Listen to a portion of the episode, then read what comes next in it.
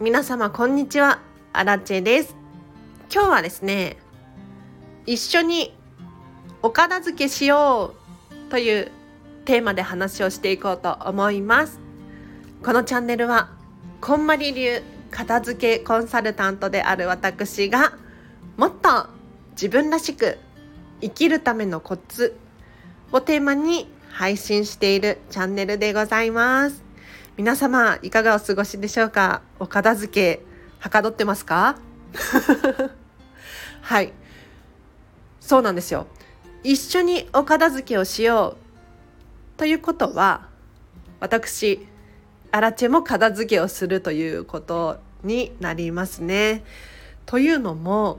ちょっとここだけの話にしておいてほしいんですが 先月もうすぐ1ヶ月くらいかなになるんですけれど引っ越しをしたんですよ。で引っ越しをしたはいいんですがどうも物が溢れちゃってうまく片付けができていない現状が続いていたんですね。ただ私の場合どんなことになってるかというと引き出しとか棚は空いてるんだけれどどこに何を入れたらいいのかわからない。っていう状況。でとりあえず小物とかをその辺にあっちこっちに置いちゃうからキッチンも物が出しっぱなしになっていたりとか洗濯物をどこに戻したらいいかわからないっていう状況になっているわけですよ。で片付けコンサルタントのお家がこのままではよくないですよね。なのでこれ何が原因なんだろうと。なんで収納は空いているのに物が溢れちゃうんだろうって考えた時に原因が2つあるなと思って。まず1つ目。自分自身に余白がない。皆さんもおそらく経験があるかとは思うんですけれど仕事が忙しい家事に追われている育児大変であるってなると自然と家の中が荒れてきませんか？これは誰にでも起こる現象でもうね頭の中いっぱい思考がいっぱいなのでお片付けまで手が回ってないんですよ。でここでやるべきことというのは休息を取るこれしかないなと思います。なのでもう有給休暇取るだったりとかもう強引にでも休みを取って一回リセットする。そうすると余白が生まれてお片付けにも手が届く。これが一つ目。で二つ目何かというと根本的にキャパオーバー。ということですね。でこのキャパオーバー、ま要するに物量が多すぎるっていうことなんですけれどあくまで皆さん一人一人にとって管理ができる物量を超えているという意味です。なのでこれが1,000個の人もいれば100個の人もいるわけですよ。で私アラチェの状況どんなかというと部屋が荒れてるんですよ。で休みもね強引に取ったりしてるんですがそれでも解決しない。もしかしてと思って今日自分の持ち物を改めて全部一個ずつ見ていったんですね。そしたらありましたよ。手放すものたち。結構あってびっくりしてるんですけれど。やはりね定期的なものの見直し。これは大事ですね。物量皆さんにとって管理ができる物量っていうのがあるんですけれどこれを少しでもオーバーすると途端に雪崩のようにお部屋が荒れてきます。なのでしっかりとこのラインこれを見つけてあげてそれを超えないようにしてあげる。そうするとようやく簡単に管理ができるようになってきますのでもし皆さんの中にお部屋の中まで管理が行き届かない。お片付けができなくて困ってる。っていう方がいらっしゃいましたらまず一つ目は余白を作るということですね。自分自身への余白を作ってあげる。で二つ目が管理できる物量を見定める。ということをちょっとやってみてほしいなと思います。では今日は以上です。いかがでしたでしょうか？はい。ということで今日ね手放すことになったものたちをご紹介しようかなと思います。でまず一つ目お洋服ですね。この子はね結構着たよ。何年着たかな？3 34年着たんじゃないかな。あんまり覚えてないんだけど。もうね色もあせてるしなそれがいい味を出てが出てるんですけれどジーンズ生地でザラでね多分セールで買ったんだよな。つなぎの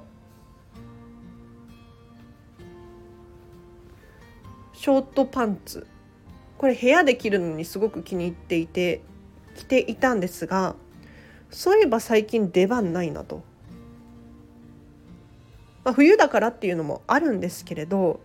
前は冬でもね気に入って着てたんですよただこのつなぎがどうしても部屋で着ると面倒くさいんですよね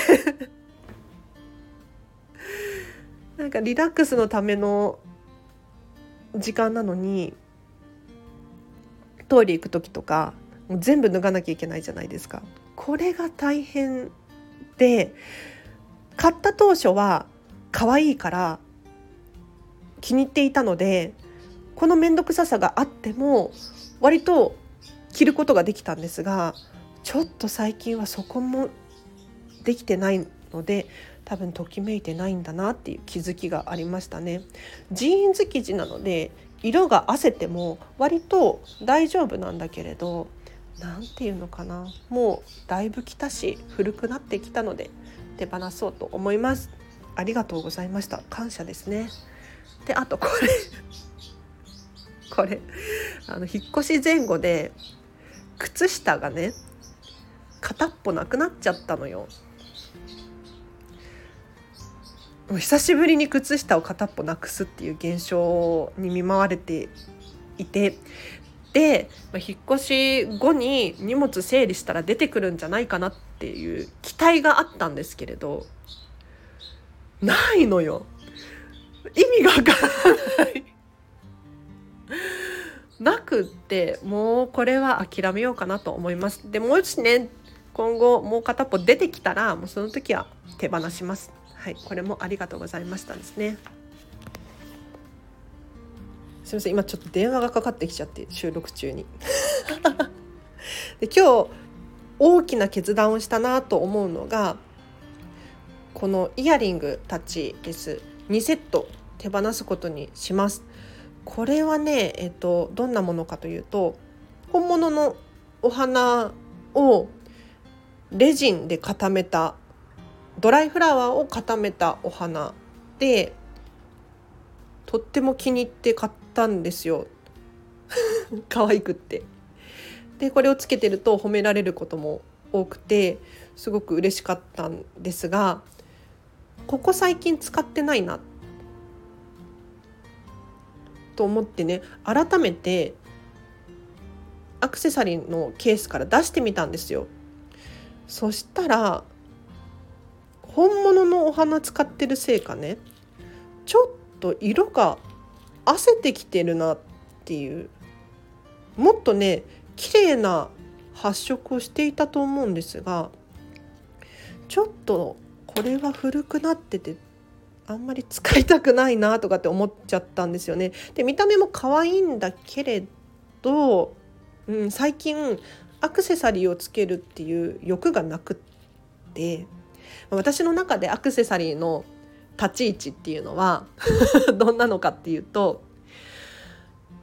私がアラチェがいてのアクセサリーなわけですよ。だからアクセサリーは自分を引き立たせてくれるためのものなんです。で最近の私は髪が白髪にしていてブリーチしていてってでさらに帽子が好きで帽子をよくするんですね。でここ最近手に入れたエルフ耳のイヤホンこれが可愛くってよくしてるんですよ。でそうなってくると服装も柄物が多くて派手にもかかわらずそこにイヤリングとかネックレスとかアクセサリーをつけてしまうとちょっとやりすぎてしまう感じがあったので本当に最近アクセサリーを何にもつけないっていう状態だったんです。で改めて見てみたらちょっと色も褪せてるしよく使ったしお疲れ様でしたっていう感じなのかなと思い手放すことにしました。はいこれ誰かの参考になるかしら？こうやってねあの物を見極めて手放していってほしいですで理由を必ずつけてあげるといいですね。ただなんとなく捨てる使ってないから捨てるのではなくって自分なりの解釈。これをちゃんと持たせてあげると納得して手放すことができます。後悔することが減ります。おすすめです。であとね書類。書類がねいっぱい出てきましたよ。びっくりした。えっ、ー、と特に去年の病院の領収書系かな？基本的にこういうの1年くらい取っておいているんですだから医療費控除とかあったりとかするかもしれないので、まあ、基本的にないんですけれどもう去年の分だし金額もそんなに医療費控除なんとかっていうレベルではなかったので手放すことにします。あとはなんか大事な書類の隙間に何ていうのチラシとか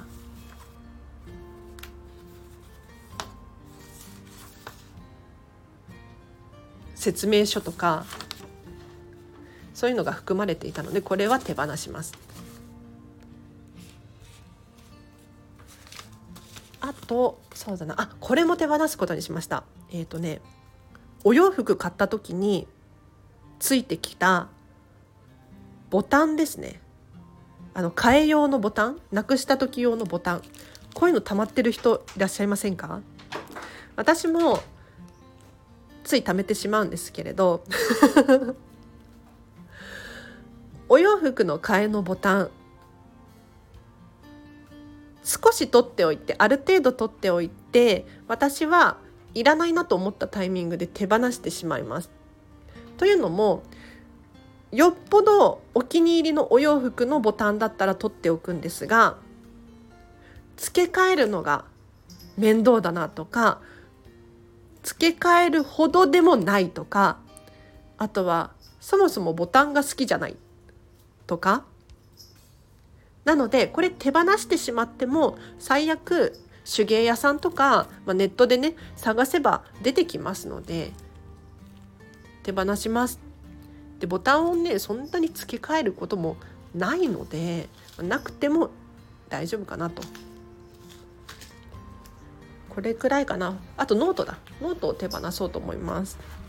ノートはよくね使うんですけれどどんどん溜まっていっちゃうんですよね 特にこんまりとかやってるとお勉強のためとか、えーと、セミナー講座レッスンのたびにどんどん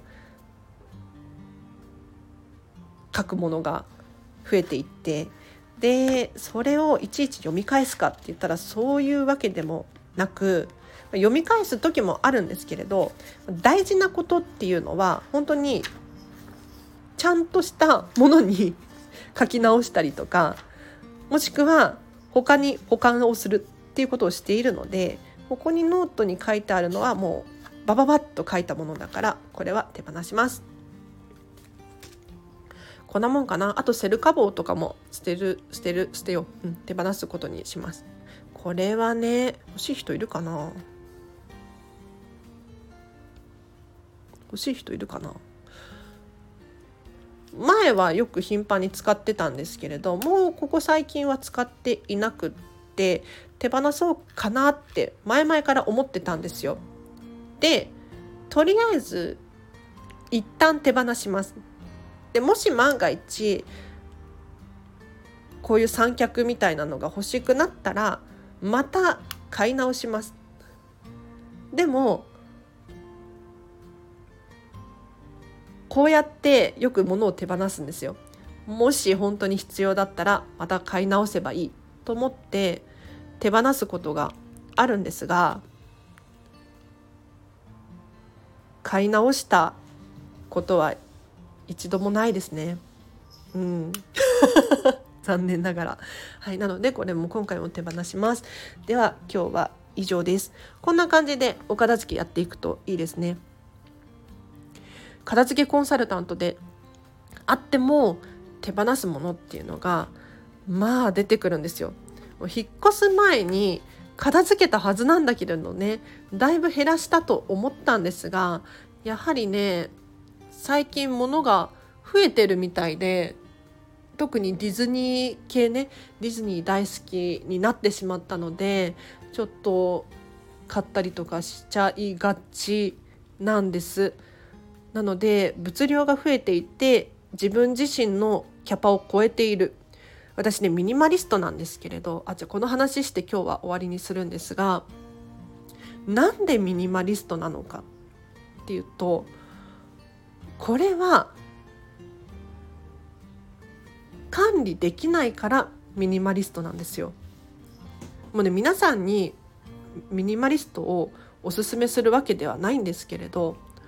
本当にね物が管理できないの。で少しでも増えると本当に大変なことになっちゃうんですね。だからお洋服もだいたい全部全部ひっくるめて35着前後。冬服も夏服も部屋着も含めて35着。下着は入れないですね。下着は入れずに仕事着とかも入れて35着くらい。アクセサリーは今日これ2つ手放すともうね3つくらいしかないんじゃないかな。指輪1個とブレスレット2個。でこれももうね思い出の品みたいな感じでほとんど使わないアクセサリーですね。はい。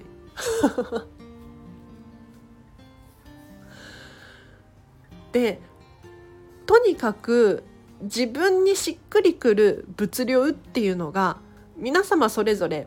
あるのでそれを理解する。そのラインをちゃんと確認する。この作業を一度やってみてください。そうすると自然とね片付けできちゃうんですよでつい私たちって物が入りきらないから収納ボックス買えばいいって思いがちじゃないですか。でもね不思議なんですけれど棚とか引き出しとか買ったところで物は溢れてくるんです。なぜなら自分が何を何個持っているのかこれを把握できていないとまた同じものを買ってしまったりとかなんとなくのものが増えていったりとかその結果管理ができないので物が溢れてしまうと。でこれはそれぞれ人それぞれ物量が違います。で私にとってはミニマムな量物量っていうのがしっくりくるのでミニマリストですよ。っていう感じですね。だから本当にミニマリスト目指してたわけじゃないんです不思議と。うん。もともと物はそんなに多くなくってお片付け困っていなかったんですが片付けをした結果あ私って管理できないんだっていうことに気がついて自分にしっくりくる量にしていった結果すごく少なかった。なのでもうとことん一つ一つのものにはこだわりを持ちたいんですね。そうすると自然と買うものも減ってくるしお家の中から物が減っていくっていう現象に見舞われて今は妹と2人で暮らしていますが割と狭いお家でもすっきり暮らせてます。はい、で今日もね物手放すことになったのでもうこの人たちにはこの人じゃないかこの者たちには 感謝を伝えて手放そうと思います。アクセサリーとかはねあの袋とかに入れるといいですよ。だもうボンボンボン喋ることができてきちゃうのでここまでにします。では今日は以上です。皆様お聴きいただきありがとうございました。明日もあ違う。今日の後半もですねハピネスを選んでお過ごしください。あらちでした。バイバーイ。